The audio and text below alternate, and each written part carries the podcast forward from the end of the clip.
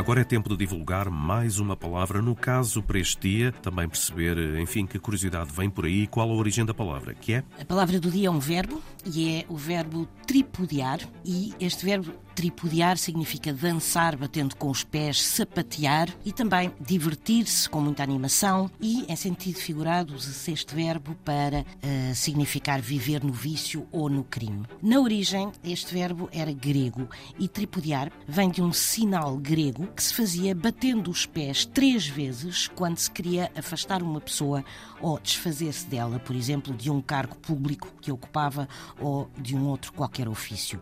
E durante a votação batiam-se três vezes com os pés e esse era o sinal de que essa pessoa deveria ser afastada.